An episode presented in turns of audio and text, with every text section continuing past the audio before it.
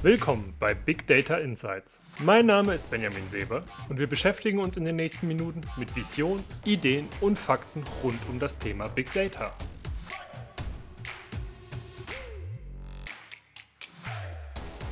Heute beschäftigen wir uns mit dem Thema vernetzte Daten.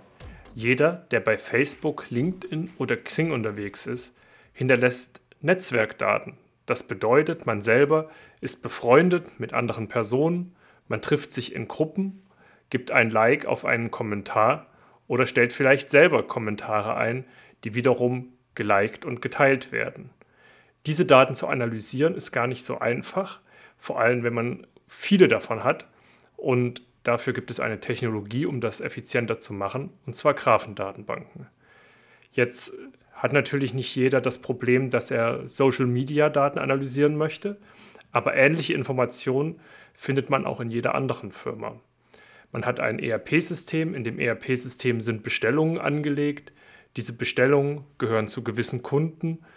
Die Bestellungen umfassen gewisse Artikel, die wiederum aus Subbauteilen bestehen und um diese Bauteile zu produzieren bzw. einzukaufen, braucht man wieder Beziehungen zu gewissen Lieferanten. Das heißt, man sieht schon, die Daten sind relativ hoch verbunden über verschiedene Hierarchieebenen.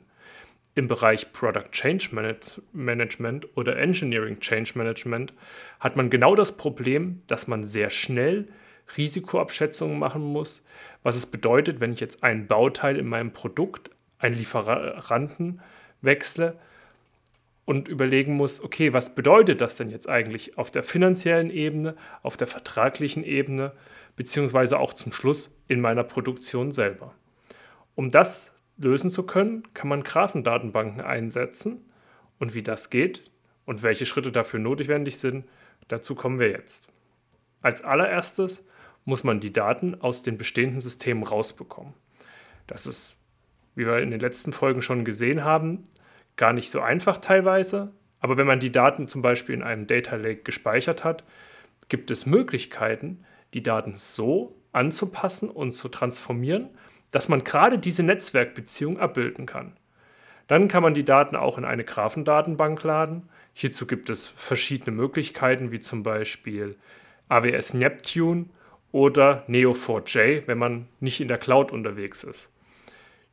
Graphendatenbanken kann man dann mit diesen transformierten Daten beladen. Und die Transformation selber, wenn man das einmal unter Kontrolle hat, einmal verstanden hat, wie man das machen muss, ist gar nicht so wirklich schwer. Man muss sich nur einmal diese Gedanken machen.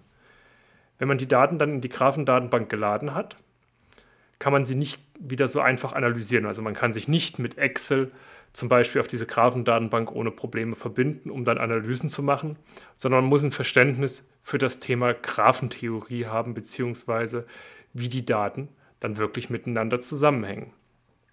Und dazu kann man dann zum Beispiel in seiner Entwicklungsabteilung spezielle Dashboards bauen lassen, die genau diese Daten analysierbar machen. Und jetzt kommen wir zu dem Schönen bei einer Graphendatenbank im Vergleich zu den bestehenden Systemen, wo man die Daten auch analysieren kann, aber nur sehr, sehr schwierig, vor allem wenn man sehr viele Daten hat. Das heißt, wenn man wirklich viele Bestellungen, viele Produkte hat, ist es unglaublich aufwendig, spezifische Fragestellungen zu beantworten. Und man kann leider auch nur spezifische Fragestellungen in endlicher Zeit beantworten.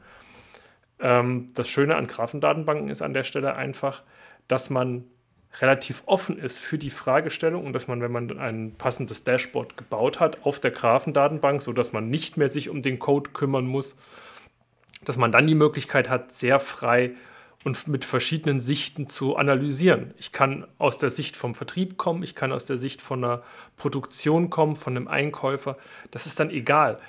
Die Abfragen werden performant sein und funktionieren im Vergleich zu, wenn ich in den bestehenden Systemen verschiedene Fragen stellen möchte, brauche ich spezifisch dafür optimierte Systeme.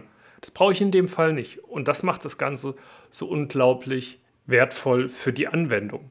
Das heißt, ich habe auf einmal eine Möglichkeit, durch meine gesamte Produktionshierarchie durchzugehen, im Einkauf, im Vertrieb und zu überlegen, was bedeutet das jetzt für mich und wie möchte ich jetzt eine Änderung umsetzen oder wie kann ich eine Änderung umsetzen.